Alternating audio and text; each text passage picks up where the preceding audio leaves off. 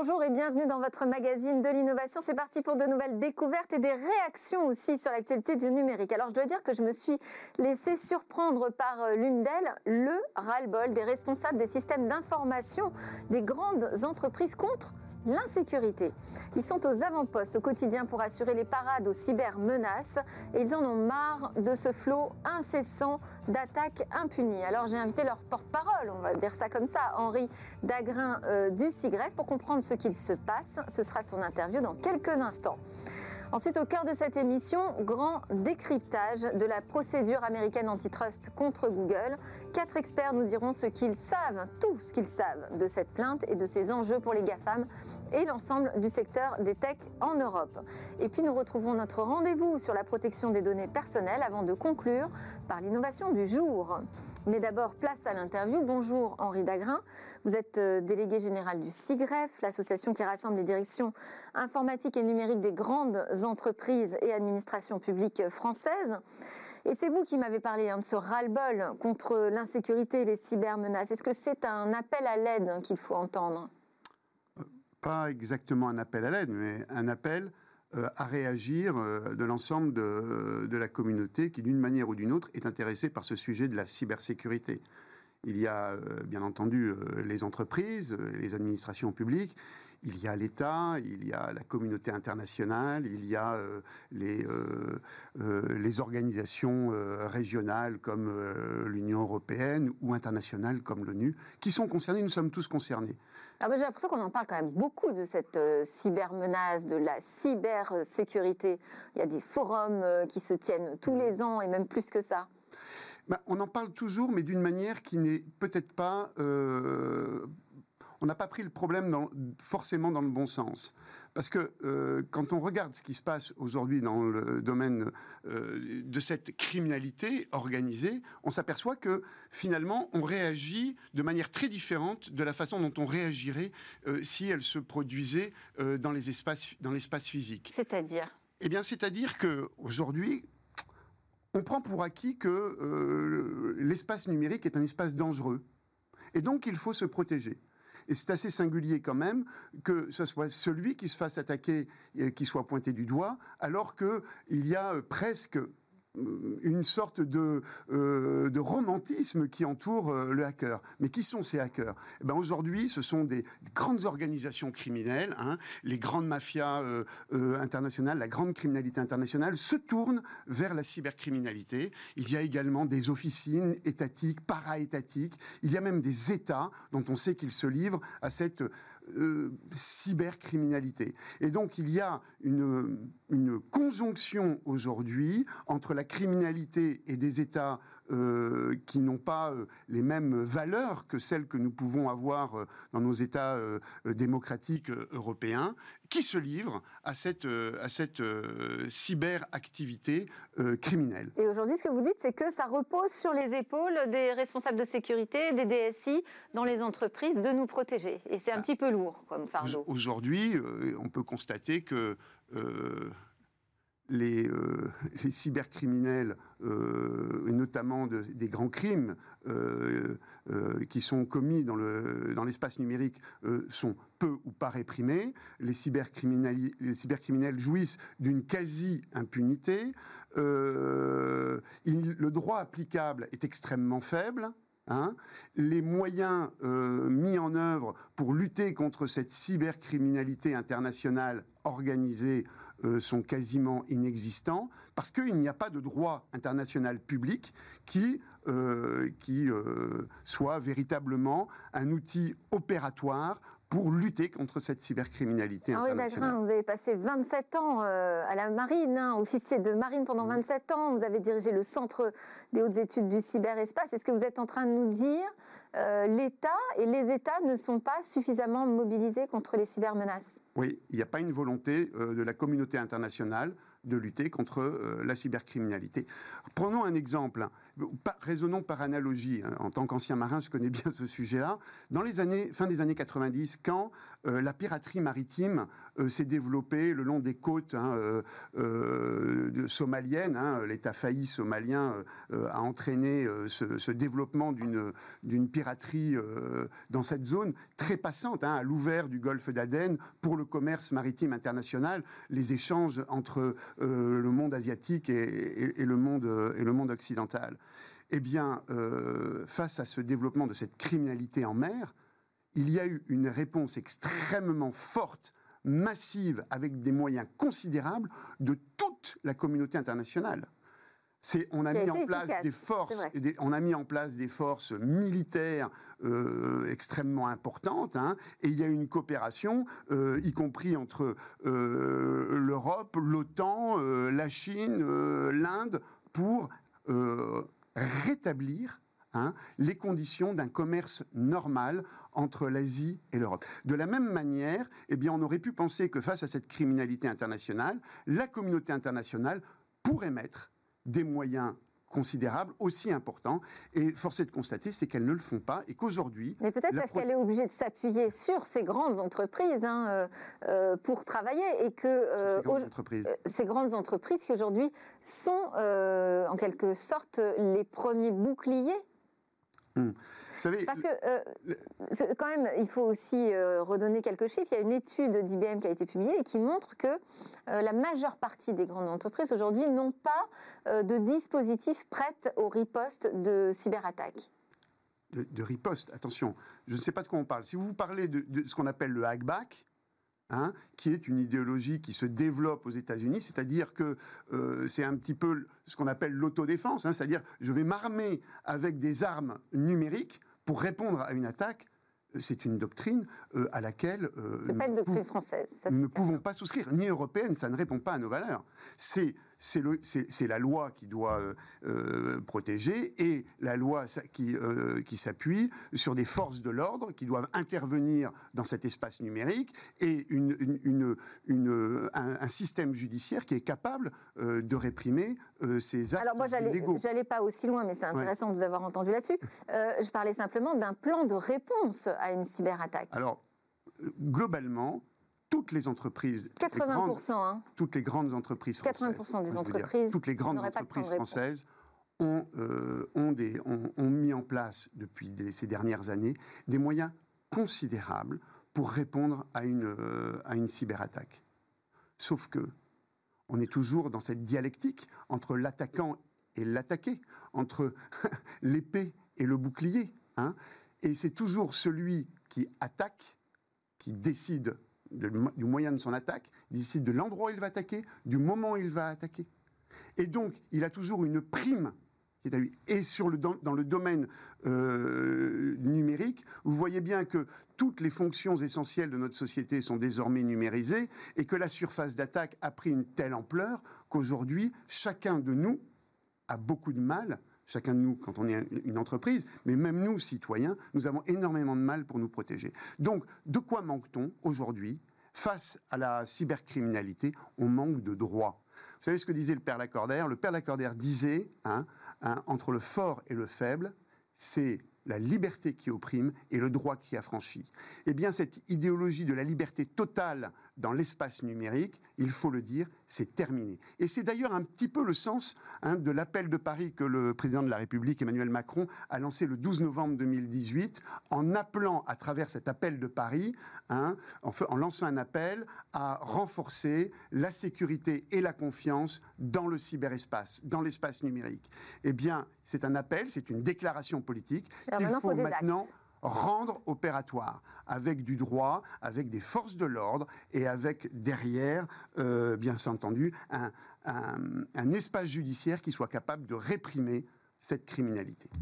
Merci beaucoup Henri Dagrin d'avoir porté cette voix, euh, ce coup de gueule, ce ras-le-bol face à l'insécurité euh, qui perdure et qui vous semble injustement impunie. Henri Dagrin, délégué général du CIGREF. Euh, c'est l'heure d'ailleurs de notre grand débat. Vous allez voir, on va parler de la plainte antitrust contre Google. Quelles seraient les conséquences qu'elle pourrait avoir sur le monde de la tech aux États-Unis, en Chine et en Europe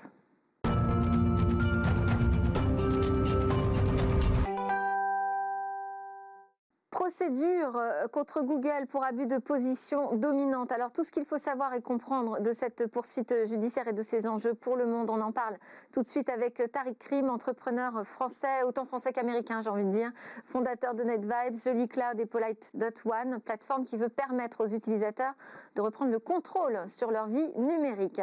Et Johan Grimbert, directeur général de SV Digital, une agence marketing et communication qui possède des bureaux à Paris, Luxembourg, Londres, mais également Chicago. Et puis nous aurons également en visio avec nous Bernard Benamou, secrétaire général de l'Institut de souveraineté numérique. Il a euh, notamment été conseiller de la délégation française au sommet des Nations Unies sur la société de l'information.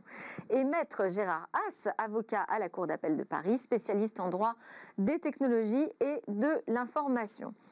Alors, Tariq Rim euh, ou euh, Johan Grimberg, d'ailleurs, peu importe, je voudrais que l'un de vous deux m'explique euh, ce qu'on reproche précisément à Google dans cette procédure. Tariq Rim.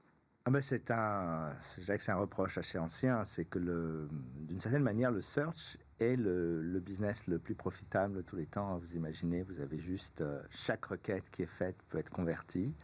Et Google a depuis des années une une, une, approche très monopolistique de ce marché, qui est initialement son premier modèle, qui est encore pour le moment la principale source de son chiffre d'affaires. Et c'est vrai que cette euh, requête hein, du DOJ est une requête qui aurait pu euh, être faite il y a presque dix ans. Hein. Certaines personnes se disent ça vient un peu tard, mm-hmm. mais c'est cette partie-là, euh, au moment où d'ailleurs les, les, big tech et les GAFAM sont attaqués sur d'autres sujets, qu'on a qu'on a décidé de, de, mettre en avant. Donc ce qu'on lui reproche, c'est d'utiliser euh, son moteur de recherche pour favoriser son propre business. Oui, il y a une image très, euh, comment dire, une image très, très euh, intéressante. Il y, a, il y a 20 ans, le premier résultat était tout en haut. Ensuite, le résultat était au milieu de la page et maintenant il est en bas. Et tout ce qui est avant, c'est souvent des services de Google qui répondent ou des annonces, euh, d'entreprises qui ont payé. Ou d'annonces qui ont payé, mais, mais, de plus en plus, ce qui est reproché à Google, c'est que ces services sont en train de préempter les services euh, d'autres acteurs dans le tourisme, dans le, dans le commerce, etc., etc. Un petit commentaire à rajouter sur cette procédure, Johan Grimbert, sur ce qu'on reproche euh, à la filiale d'Alphabet? Alors effectivement, il y a une position dominante de Google aujourd'hui, c'est évident. après, de se dire qu'ils l'ont obtenu avec un aspect monopolistique, c'est un peu fort parce que c'est à travers la qualité des produits qu'ils ont développés et qui sont arrivés aussi euh, à ce niveau. Là, aujourd'hui, ce qu'il leur est reproché, c'est avant tout d'essayer de devenir un vrai standard du marché. Donc, c'est-à-dire de pousser à faire en sorte que les produits Google soient à peu près installés partout. Et c'est aujourd'hui avant tout ce qui leur est reproché. Favoriser aussi son navigateur euh, au sein euh, des appareils mobiles. Exactement. Et le navigateur, le moteur de le moteur de recherche et toutes les applications associées. Alors, on va donner la parole tout de suite à Bernard euh, Benamou, donc secrétaire général de l'Institut de la souveraineté numérique. Bonjour Bernard Benamou. Bonjour à vous. Tariq Rim a dit euh, cette procédure, elle aurait pu euh, déjà être lancée il y a dix ans. Est-ce que ça vous surprend qu'elle arrive maintenant? Non, ça surprend d'autant moins qu'elle est, dans le cadre effectivement de la procédure récente du département de la justice, un fait politique. C'est-à-dire que c'est une volonté de l'administration Trump de marquer son territoire, comme elle l'a fait récemment en auditionnant effectivement les, patrons des réseaux sociaux. Euh, c'était aussi une façon euh, de concentrer l'attention sur l'un de ces GAFAM euh, qui est le moins dangereux politiquement pour l'administration Trump, puisque on a remarqué que l'action n'a pas été menée d'emblée sur des sociétés qui étaient essentielles à la campagne, à savoir effectivement Facebook et Twitter. Et, et on voit bien effectivement que c'est c'est une façon de, montrer dans un dernier acte politique que euh, l'administration Trump ne se laisse pas faire quant aux questions euh, antitrust, ce qu'il reste très très largement à démontrer dans les faits. C'est-à-dire quand on regarde euh, le rapport qu'a fait par exemple la majorité démocrate à la Chambre des représentants sur l'antitrust, les termes sont infiniment plus lourds, infiniment plus durs contre les GAFAM que ne le sont effectivement les juristes sous la, houlette du ministre de la Justice William Barr qui ont initié cette procédure antitrust. Donc vous, vous y voyez véritablement un lien avec euh, les élections américaines hein, dont on découvre en ce moment les résultats La chronologie, le calendrier tel qu'il existe est évidemment lié à la campagne. Évidemment. Euh, est-ce que, est que lorsqu'elle se déroulera, quelle que soit l'administration qui sera en place dans les jours qui viennent, ou en tout cas dans les mois et les années qui viennent, est-ce qu'effectivement on aura toujours une volonté politique qui s'exprimera dans le cadre effectivement des activités du, DOJ, c'est-à-dire du, ministère de la Justice américain. Ça, c'est une chose qui est encore à démontrer. Mais euh, aujourd'hui, sur les questions de technologie, le département de la justice américain, c'est le bras armé de la politique américaine. Je rappellerai que William Barr a recommandé l'acquisition par des sociétés américaines de Nokia Ericsson pour acquérir des brevets sur la 5G. On voit bien que le département de la justice, c'est beaucoup plus que le régulateur des différentes euh, fonctions de la justice américaine. C'est, un, je dirais, une action et un bras armé politique pour les temps qui viennent. On va passer la parole à Maître euh, Gérard Haas, qui est également en visio avec nous. bonjour. Bonjour Delphine. Vous, vous, voyez cette procédure durer combien de temps? Oh ben, Elle sera longue parce que, en fait, la position dominante, c'est vrai que c'est un problème économique, mais ce n'est pas, un problème juridique. Ce qui est un problème juridique, c'est l'abus de position dominante. Et comme l'a dit euh, euh, Tariq, euh, le, vrai problème, il est qu'aujourd'hui, lorsque Google utilise sa, politique commerciale pour se privilégier par rapport aux concurrents, il devient véritablement un outil de destruction concurrentielle. Et donc là, on se rend compte que euh, euh, les, règles antitrust pourraient s'appliquer. Et en même temps, il y a une réponse que donne Google et qui est quand même, euh, d'abord, il a de gros moyens, il peut avoir, il peut se défendre. Donc le droit, il peut l'utiliser et la guérilla juridique a toujours été un argument des, titans numériques. Mais il, il, a un argument, c'est que les utilisateurs sont contents et les services qu'il propose sont gratuits. Et donc, euh, par rapport à ça, on, voit que ce sont tous ceux qui veulent arriver dans, le giron et bénéficier en fait d'un partage des données. Parce que c'est aussi peut-être ça la, question qu'on pourra poser ensuite. Faut-il démanteler ou partager les données? Et donc, euh, oui, ça va être un procès qui sera long. C'est fait aux États-Unis. Euh, on pourrait rappeler également que plusieurs fois, sur les mêmes principes, l'Europe a sanctionné Google. Et, donc, on va voir un petit peu maintenant qu'est-ce qui peut se passer. Et à la fin de l'histoire, c'est Google sera-t-il démantelé ou pas? C'est ça la question. Et en même temps, vous l'avez dit tout à l'heure, il y a aussi la concurrence de la Chine. Il y a également euh, le, pouvoir euh, des États-Unis, euh, si vous voulez, sur le monde. Et on voit qu'aujourd'hui, toutes les politiques sont de laisser faire les, les plateformes. Donc voilà, donc il y a un vrai débat aujourd'hui. Et c'est vrai que c'est très intéressant, cette opération. Est-ce qu'on pourrait arriver à un démantèlement, selon vous? Alors, je pense pas, dans la mesure où, euh, comme vous le disiez, il y a une concurrence chinoise très forte. Et aujourd'hui, je ne pense pas que les Américains veulent démanteler un de leurs fleurons. En revanche, ce qui peut se passer, c'est euh, un repartage. Donc, en revendre potentiellement Chrome est une piste, puisque de toutes les manières, 90% euh, des revenus de Google, c'est les recettes publicitaires. Revendre un Chrome, ça pourrait se faire pour dire que simplement c'est un geste en avant sur l'innovation pour les autres. Tariq vous êtes d'accord avec cette analyse? Bah, disons que la, question du, euh, du, démantèlement se pose. Hein. On l'a vu avec les banques, on a à un moment donné séparé les banques de détail et les, banques d'affaires. La question aujourd'hui qui se pose, c'est est-ce que la valeur économique qui est créée, alors si on, voit les choses d'une manière très capitaliste, aujourd'hui démanteler certaines sociétés crée plus de valeur? Regardez ce qui s'est passé quand on a séparé PayPal euh, on a créé en fait à la fin plus de valeur. Et donc certaines sociétés se préparent déjà à cela. On pense que Amazon Web Service va à un moment donné devenir, si elle se séparait aujourd'hui d'Amazon, elle serait dans le top 10 instantanément. Euh, pour Google, reste à voir effectivement comment on, structure ça, mais c'est vrai que ces sociétés ont appris à, fonctionner dans une espèce de boîte noire où toutes les applications, ce que vous faites sur YouTube, a une incidence sur le moteur de recherche, votre, la pollution de téléphone de votre mobile, et donc cette valeur qui a été créée commune, euh, aujourd'hui, il va falloir apprendre à se déshabituer avant de pouvoir se séparer en des business euh, euh, différents. Bernard Benamou, est-ce qu'on peut dire aujourd'hui que les GAFAM jouent contre la souveraineté des États et peut-être que Google joue contre la souveraineté de son propre pays? C'est une question que beaucoup, beaucoup commencent à réaliser aussi bien en Europe qu'aux États-Unis. Sur l'Europe, ça ne fait aucun doute. C'est-à-dire, comme l'a rappelé d'ailleurs récemment encore le commissaire au marché intérieur Thierry Breton, euh, il est évident que pour les pays européens, avoir des sociétés qui décident en propre, euh, sans en référer aux États, de, euh, j'allais dire, de structurer une activité qui a un impact sur l'ensemble des filières et surtout sur l'ensemble des fonctionnements démocratiques. On parle, on parle de, Google avec évidemment YouTube, on pourrait parler de, Facebook et, de Twitter et d'autres. globalement, pour l'instant, nous, Européens sommes dans une position défensive parce que nous n'avons pas, euh, je dirais, d'équivalent, de, de, société de taille équivalente pour, euh, j'allais dire, contrebalancer la, présence à la fois des Américains et des Chinois. Puisqu'effectivement, on l'a vu récemment avec TikTok, euh, WeChat et autres. Par définition, euh, je, dirais que même aux États-Unis, euh, il y a une école de régulation qui est en train de faire remarquer à quel point, sur des dossiers sensibles, euh, sur des activités sensibles des États, en particulier les activités fiscales, les activités monétaires, ça pourrait être dangereux. Je rappellerai d'ailleurs pour mémoire que quand Facebook a essayé de lancer sa crypto-monnaie Libra, ce n'était pas que l'Europe et effectivement la Banque Centrale Européenne qui ont réagi, mais aussi la, banque, la Federal Reserve, donc la, la Banque Centrale Américaine, qui a dit il faut effectivement arrêter ce projet. Et je précise que quelques temps plus tard, les banques et, euh, et les grandes sociétés associées à ce projet avec, euh, avec Facebook se sont retirées du projet de crainte de s'aliéner leurs relations avec les États. Donc oui, je dirais, sur certains segments, en termes de sécurité publique, voire même de sécurité sanitaire, euh, ou même effectivement de, fonctionnement démocratique, et on le voit avec la campagne américaine qui se continue et se clôt normalement dans quelques jours, on voit bien effectivement à quel point il y a un risque, et, même effectivement les acteurs bienveillants par rapport à ces sociétés aux États-Unis,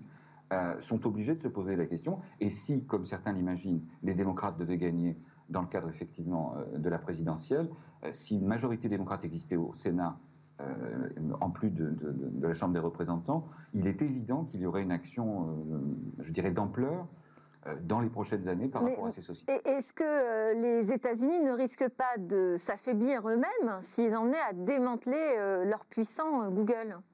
Ben, ils se sont ça, pas, à s'affaiblir face, euh, je pense notamment justement aux puissances chinoises. Euh, c'est l'argument qui a été systématiquement utilisé par les patrons de ces sociétés lorsqu'ils ont été auditionnés au Congrès. Systématiquement, en disant vous nous affaiblissez à un moment crucial, et c'est aussi ce pourquoi je citais tout à l'heure la volonté américaine de reprendre du terrain sur la 5G, parce qu'ils sentent qu'ils sont en retrait par rapport à Huawei et donc par rapport à des sociétés chinoises. Mais euh, je, crois sincèrement que dans le passé, euh, on l'a oublié parce que ce sont des choses anciennes. Euh, lorsque les télécoms se sont, euh, lorsque AT&T a été fragmenté euh, au niveau des communications aux États-Unis, ça n'a absolument pas affaibli le marché américain.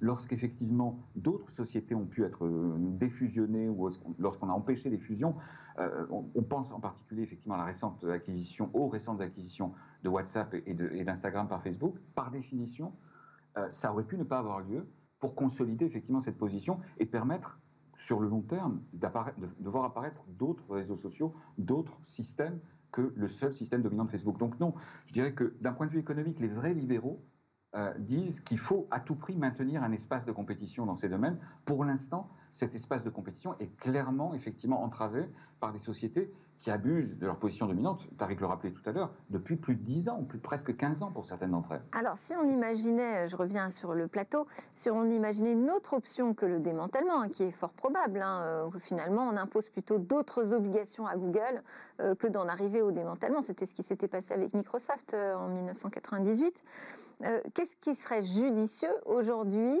d'imposer à des géants, aux GAFAM, en matière de régulation pour que le marché soit à nouveau assaini Tariq Krim alors en fait, ce qui, ce qui, se joue à l'heure actuelle, et on le voit quand vous parliez de la Chine et des États-Unis, c'est que le numérique organise désormais le monde physique. Euh, -hmm. donc la question, c'est de savoir quel modèle de société, est-ce que c'est un cartel de société américaine ou un cartel de société euh, chinoise qui vont organiser le numérique en Europe? Et donc, pour moi, la, je dirais que la priorité, déjà, c'est de retrouver des espaces sur lesquels on peut respirer. Aujourd'hui, euh, dans le monde d'Apple, de l'App Store, il est quasiment impossible pour un acteur européen d'exister, puisque à un moment donné, vous êtes tributaire d'Apple ou de Google. Donc, il faudrait, à mon avis, déjà séparer les. Oui, parce les, que le modèle, c'est d'abord euh, le OS. premier filtre, c'est Apple Voilà. qui décide si j'apparais sur l'App. Store. Ensuite, c'est lui qui est propriétaire des données de mes utilisateurs. Absolument. Et donc, on a déjà cette, ce, ce goulot d'étranglement qu'est l'App Store doit être, à mon avis, euh, fortement régulé parce qu'il n'est pas possible de laisser des entreprises euh, régler ça. Ensuite, il y a une autre question qui est. euh, comme vous, vous le savez, je, je m'intéresse à à la question du web, qui est la seule technologie aujourd'hui totalement ouverte. Il faut, comme euh, à l'époque avec Internet Explorer, s'assurer que d'autres browsers et d'autres technologies euh, que celles de, Google euh, Chrome donc, ou de- de- d'Apple Safari, qui sont désormais de facto, avec Mozilla qui s'affaiblit, le seul, les seules alternatives, puissent émerger. Et donc, il faut qu'en Europe, on reconstruise la plateforme sur envie laquelle de on vous va. parler de Firefox, mais j'ose même pas. Mais Fire, oui, mais Firefox a été euh, malheureusement euh, le problème de Firefox, c'est que pour exister, ils avaient besoin de l'argent de Google Eh oui, et d'être en accord, puisque vous savez que Firefox sur Apple n'est pas le Firefox, c'est simplement Safari avec l'icône de Firefox. Il n'est pas possible sur Apple de mettre un autre navigateur que celui d'Apple, donc il va falloir à un moment donné réouvrir le marché, recréer, comme le disait Bernard, de la compétition et permettre aux entreprises françaises qui veulent avoir un- une, une empreinte mondiale de ne pas être dépendants de l'App Store, du fabricant, Ah, mais de la comment structure de est-ce qu'on données. peut imposer ça euh, concrètement? Est-ce que ça passe par une voie juridique, euh, maître Haas? Alors, peut-être que la solution, elle serait juridique, effectivement. Et je vais vous dire pourquoi. Parce que, euh, d'abord, un, l'Europe a une position extraordinaire euh, là-dessus. Il n'est pas, euh, si vous voulez, leader euh, sur le marché des plateformes, mais en revanche, euh, sa régulation du numérique est en train de s'imposer. On l'a vu avec le RGPD, mais aussi avec d'autres domaines. Deuxièmement, dans les lois anticoncurrentielles, l'Europe est en train de se doter euh, d'un nouvel arsenal juridique qui va lui permettre d'être efficace. Je, je donne deux exemples. Le premier, c'est qu'en France, on a la réglementation sur le Digital Service Act qui va permettre, euh, si vous voulez, de responsabiliser les plateformes. Donc ça, c'est déjà un premier point. Il faut qu'il y ait un responsable, qu'on puisse le toucher, qui ait un représentant légal et qui puisse répondre, si vous voulez, des conséquences de, ces actes anti- anticoncurrentiels. Et puis, au niveau européen, la Commission européenne est en train de mettre en place ce qu'on appelle le Digital Market Act. Et euh, cette réglementation sera très intéressante parce qu'on ne va plus chercher des infractions, parce que le problème tout à l'heure quand on parlait de position dominante, c'était de chercher la preuve d'un abus de position dominante, on va faire des analyses de marché. Et donc, à partir de là, effectivement, on aura des moyens de voir un petit peu ce qui se passe. Et il y a deux choses qui sont importantes. Il y a un retour, si vous voulez. Au- Pendant très longtemps, les GAFA, je, vois quand je plaidais des dossiers contre les GAFA, euh, leur- leur premier argument, c'était de dire, vous voulez freiner l'innovation. Or, on voit aujourd'hui, ça a été dit par aux intervenants, que, Google, que les GAFA sont en train de canasser l'innovation. Ils sont en train de la bloquer en faisant des acquisitions dès lors que quelqu'un devient trop puissant par rapport à eux. Et puis il y a un deuxième phénomène qui est très important, c'est qu'ils deviennent au niveau concurrentiel des clés pour pénétrer maintenant des marchés. Le marché de la santé, le marché du commerce, le marché euh, des paiements, le marché euh, des, banques et euh, du marketing. Donc on voit qu'effectivement aujourd'hui, il y a un vrai enjeu derrière cela et donc la régulation va être un moyen. Alors, comme l'a dit vos, intervenants, comme l'ont dit vos intervenants, effectivement, le démantèlement, le mantèlement, c'est peut-être pas la solution. Il y a trop d'enjeux derrière ça. Mais la réduction des parts de marché avec un véritable contrôle par la régulation, eh bien, euh, il y a de grandes possibilités derrière ça. Et l'Europe est bien euh, euh, placée pour pouvoir être le véritable gouverneur souverain par rapport à cet enjeu. Vous aviez une réaction, Johan Grimberg, sur le fait que c'est au- aujourd'hui c'est compliqué finalement de dire si Google est coupable ou pas, et que peut-être la solution c'est de plus poser la question dans ce sens-là? De justement un peu redistribuer des parts de Google, donc se séparer de Chrome à un moment. Euh, et puis après, je pense qu'il y, a un- point de vue légal, mais aussi un point de vue euh, innovation. Moi, je vois chez ESV, euh, aujourd'hui, euh, on a des entreprises comme Criteo qui ont été créées ou comme des TIDS qui ont été quand même des fleurons d'entreprises françaises. Il y a quand même un peu d'innovation qui est faite et il faut que ça avance dans ce sens. Le seul souci, c'est qu'on met des réglementations en vigueur qui les bloquent essentiellement. Donc aujourd'hui, avec la réglementation sur les cookies, c'est très compliqué pour une entreprise de faire du reciblage publicitaire, alors que sur un Google ou un Facebook, on est dans des univers logués. Donc c'est beaucoup plus simple. Donc les lois qui sont faites ne sont pas forcément faites aussi pour les entreprises françaises. Elles sont un peu votées contre. Alors, je voulais faire réagir d'ailleurs Bernard Benamou là-dessus, euh, parce qu'on est en train de se dire, bon, on- il faut réinstaurer des règles, une, règle- une régulation forte afin d'éviter de se retrouver dans ces euh, positions hégémoniques et monopolistiques. Euh, mais nous, en Europe, est-ce qu'on n'est pas en train de, se poser la question inverse finalement? Il faut du protectionnisme, favoriser notre souveraineté, euh, permettre à des géants d'émerger. On a une dualité là dans nos réflexions. Ben oui et non, parce que en fait, la position que, que tente d'ad- d'adopter l'Europe aujourd'hui, comme certains le disent justement au niveau de la Commission européenne, c'est la fin de la naïveté. C'est-à-dire que l'Europe a été naïve d'un point de vue de marché en ouvrant euh, sans aucune contrepartie par rapport à la Chine et même par rapport aux États-Unis euh, l'ensemble de ces données. On l'a vu avec la remise en cause donc de l'accord transatlantique de transfert des données, alors même que ces données étaient espionnées, contrôlées, valorisées par des entreprises américaines. Donc je dirais que on en revient à une politique un peu plus réaliste telle qu'elle est pratiquée à la fois par les grandes plateformes continentales, Chine, Inde, États-Unis, Russie, euh, je, dirais euh, que, l'Europe ne soit pas la victime de, son dogme idéologique de marché libre et non faussé est, le minimum que l'on puisse espérer. Et par ailleurs, euh, je dirais que, puisque à l'instant M. Grimbert évoquait le, le, ciblage publicitaire, je dirais s'il y a bien un problème que l'Europe a soulevé ces derniers temps, c'est que le micro-targeting, pour reprendre le terme anglais, a posé des problèmes politiques et en pose encore beaucoup on parlera évidemment, on pensera évidemment au, scandale Cambridge Analytica, mais globalement, je crois que l'Europe doit se poser la question de savoir si l'hyper ciblage des individus euh, qui a montré ses risques par rapport au fonctionnement démocratique, à la polarisation des, opinions sur Internet, voire même à, l'avènement ou, à la promotion euh, de, groupes euh, extrémistes sur l'ensemble du spectre politique, euh, c'est peut-être ça que l'Europe a à faire, c'est-à-dire un contre-modèle, ce qu'on appelle nous une troisième voie européenne, pour des technologies qui ne seraient pas uniquement des technologies de, suivi, de tracking par rapport aux individus, sachant que ces, technologies peuvent être politiquement, et on dit dans nos jargon, systémiquement dangereuses pour les démocraties.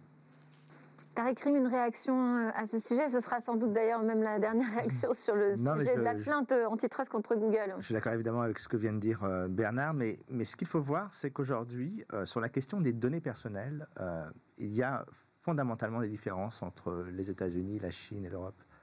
En Chine, les données personnelles appartiennent de facto au gouvernement qui peut les utiliser avec ce qu'on appelle le crédit social. Aux États-Unis, elles sont la propriété d'entreprises qui les utilisent en permanence pour marketer analyser et, offrir des services. Et en Europe, on a une vision où on a toujours respecté la, vie privée, c'est sacré. Euh, et donc la question qu'il faut se poser, c'est est-ce qu'on ne devrait pas sanctuariser cela et de dire que l'usage de données privées euh, ne peut pas être fait, et donc faire évoluer la, la, jurisprudence? Alors je sais que ça fait toujours peur au départ quand on dit ça, mais en fait, les modèles économiques de demain, qui sont basés sur le fait du respect de l'utilisateur, sont des modèles économiques nouveaux sur lesquels nous avons en Europe la possibilité de, de, peser. Et, qui vont fondamentalement euh, modifier le modèle actuel, puisque le modèle qui peuvent attirer euh, les, les, autres euh, régulations, les autres États Écoutez, Parce que c'est plutôt rassurant de se dire qu'on a une vision à nous, européenne, enfin, c'est pas sur tous les sujets que c'est le mm. cas, hein. euh, mais, est-ce qu'elle peut s'imposer aux autres? Les VC qui ont investi dans Facebook, euh, Apple, enfin, Facebook, Google essentiellement, et, Twitter euh, il y a 15 ans, en fait, l'argent qui a été investi, on a pu faire grandir ces sociétés en utilisant, exploitant de manière totalement dérégulée les données privées. Aujourd'hui, c'est plus possible avec la RGPD, on en parlait. C'est plus possible en Europe. En Europe. Euh, et, ça va s'étendre. La question aujourd'hui, si on veut reconstruire des acteurs de taille importante, il va falloir évidemment un modèle différent. Pour cela, il faut donc réguler les acteurs existants de façon à ce que l'innovation puisse se permettre.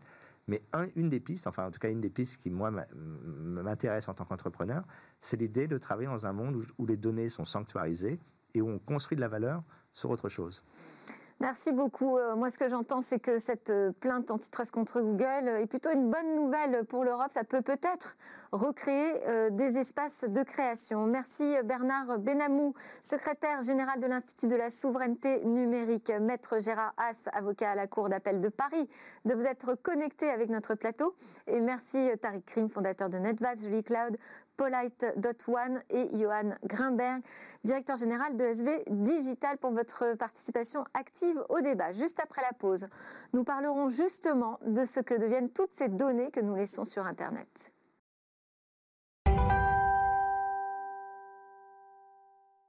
Nous sommes de retour pour la suite de Smart Tech et notre rendez-vous sur la protection des données personnelles. Alors pour cela, nous sommes connectés avec euh, Hervé Lejoin, président fondateur de Privoni. Bonjour Hervé. Bonjour Delphine. Vous êtes par téléphone avec nous hein, depuis votre lieu de confinement. Alors, euh, moi, ce qui m'intéresse, c'est de savoir ce que représente ce volume euh, de données qu'on laisse chaque jour sur Internet.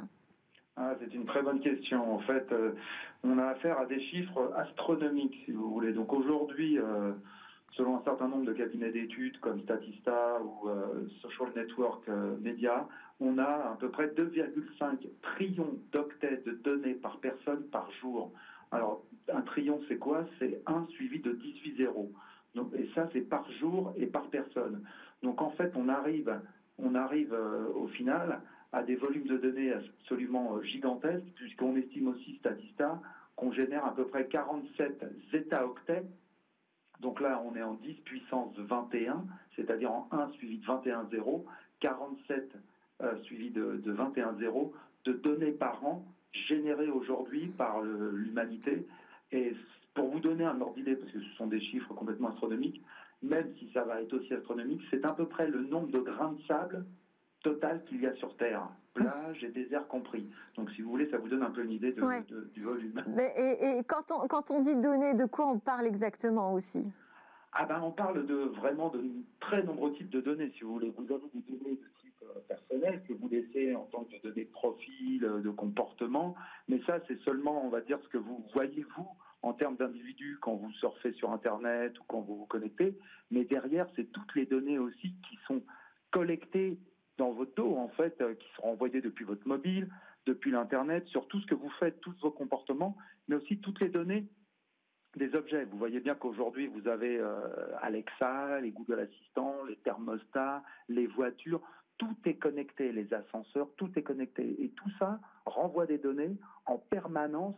On parle de 1,7 mégaoctets de données par utilisateur par seconde. Donc ça veut dire qu'à chaque fois qu'on parle, si vous voulez, il y a des données qui sont renvoyées et c'est tout type de données, voilà, qui vont de mes données de profil, mes données de comportement, euh, je conduis ma voiture, mes données de localisation, mes données d'achat.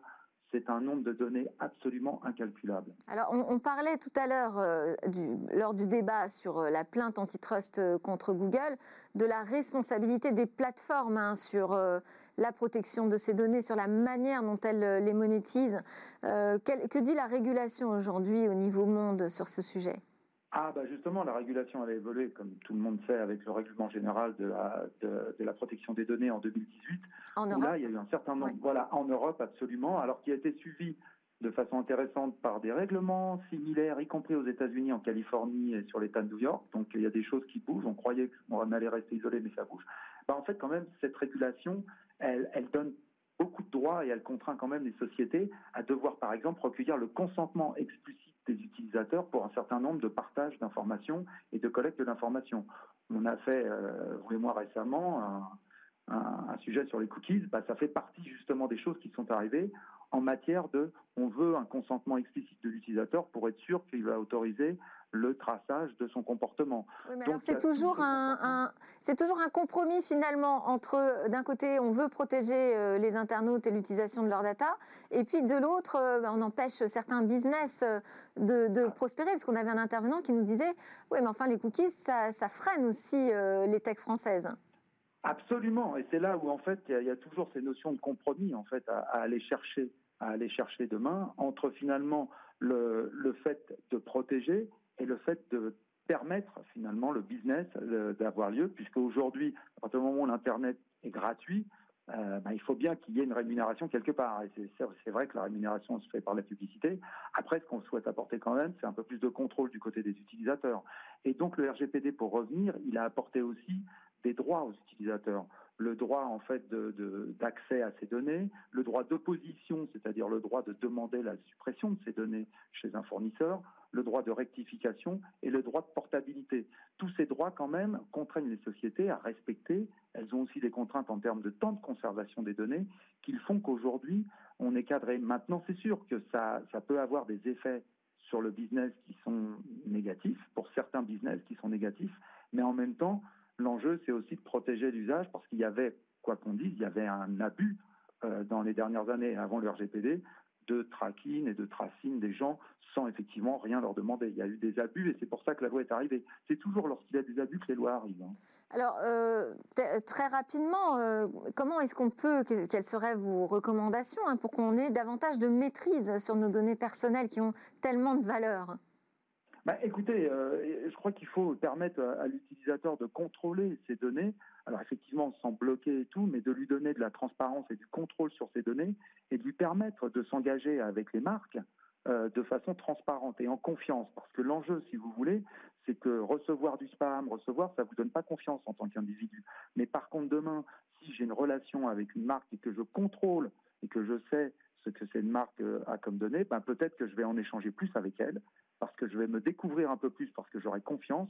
Et dans ce cas-là, il va y avoir, on pourrait imaginer des nouveaux modèles demain où il y a de l'échange de données entre les individus et des sociétés, mais avec l'individu qui y participe. C'est-à-dire que quelque part, c'est pas une forme de rémunération directe, mais on parle pas de ça, mais on parle d'accès à des services, par exemple, en échange de, données.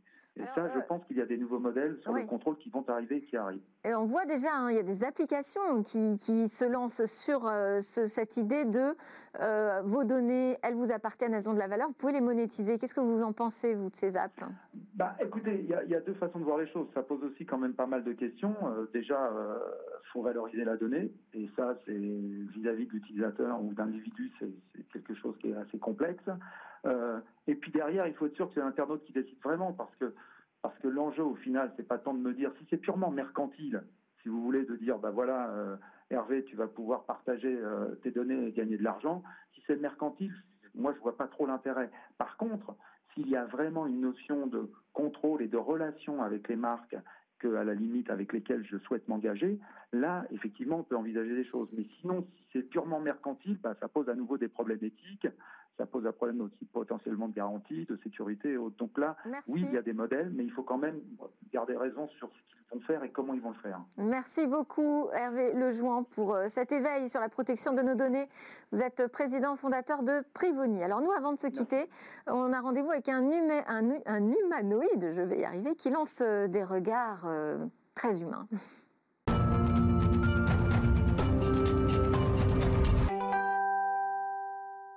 À quoi ressemblera demain chaque jour? Cécilia Sévry partage avec nous l'une de ses trouvailles. Alors aujourd'hui, depuis son lieu de confinement, elle a choisi de nous parler d'un robot qui euh, lance des regards hyper réalistes comme aucun autre humanoïde ne l'avait fait jusqu'ici. On découvre tout de suite.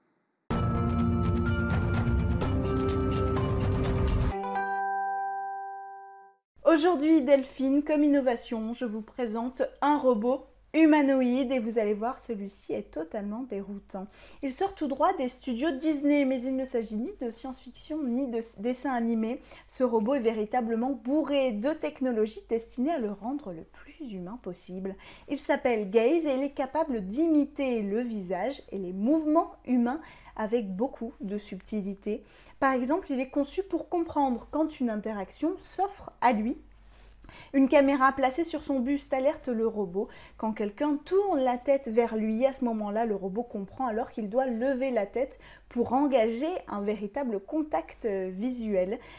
Il va donc engager un mouvement avec son corps, mais aussi avec sa tête et avec ses yeux. Ses yeux qui reproduisent même le mouvement saccadé des yeux humains Autrement dit, il cligne des yeux presque naturellement. Et pour aller au bout de l'effet, le corps de Gay se déplace légèrement vers le haut et vers le bas pour recréer évidemment la respiration euh, humaine. Alors cette capacité fait toute la différence avec les robots humanoïdes créés jusqu'à présent. Et si Gaze nous fait tant d'effets, c'est aussi à cause de son regard, car la plupart euh, des robots qui existent jusque-là regardent droit devant eux en permanence, mais ce n'est pas comme ça que nous, euh, êtres humains, nous avons envisagé nos relations dans la vraie vie. Il a été démontré que le regard est un signal social fort, par exemple. Les gens qui nous regarderaient dans les yeux nous donnent l'impression d'être nos semblables. Ils ont aussi l'air plus intelligents, plus sincères et dignes de confiance.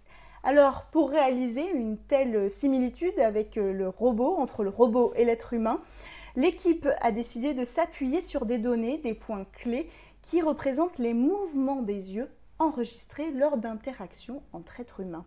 Le système reproduit donc ces points clés en fonction des situations qu'il enregistre. C'est du machine learning. On trouve aussi des capteurs DOF, DOF qui veut dire degré de liberté en anglais. C'est ce qui va permettre de reproduire les mouvements en fonction du signal qu'envoie la caméra postée sur le torse du robot. On en trouve 19 de ces capteurs DOF seulement dans le robot. Les principaux sont utilisés pour le cou, pour les yeux, pour les paupières aussi et les sourcils. Les capteurs restants ne sont encore pour le moment pas effectifs. Ils produiront euh, à terme des mouvements pour la mâchoire et les lèvres qu'on peut voir euh, dans la vidéo. Et puis l'imitation est telle que le robot, comme l'homme, peut finir par adopter euh, une certaine accoutumance visuelle aux stimuli, une accoutumance biologique chez l'homme qui a lieu avec un visage familier ou une action répétée. Pour pallier ce problème, une fonction a été ajoutée pour recadrer le robot dont le regard irait naturellement et systématiquement vers la même personne au milieu d'une foule. Un problème quand on veut séduire tout un public et pas seulement une personne, car il s'agit bien là pour Disney de créer un personnage interactif pour divertir une version supérieure de l'animatronique. Alors le but à terme est de proposer cette technologie dans ces parcs à thème. D'ailleurs, la division de recherche de l'entreprise travaille depuis déjà un certain temps à la fabrication de robots réalistes comme celui-là. En 2018, elle a dévoilé son robot Stickman, capable de réaliser des acrobaties comme un funambule en sautant dans le vide. C'est les images que vous voyez tout de suite. Voilà Delphine pour cette innovation du jour. Je vous retrouve demain.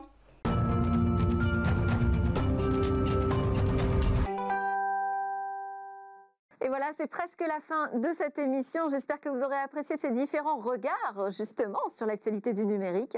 Merci à tous d'avoir suivi Smartech. Vous allez retrouver Cécilia Sévry dans quelques instants pour le Lab Startup. Et moi, je vous dis à demain pour de nouvelles discussions sur la tech.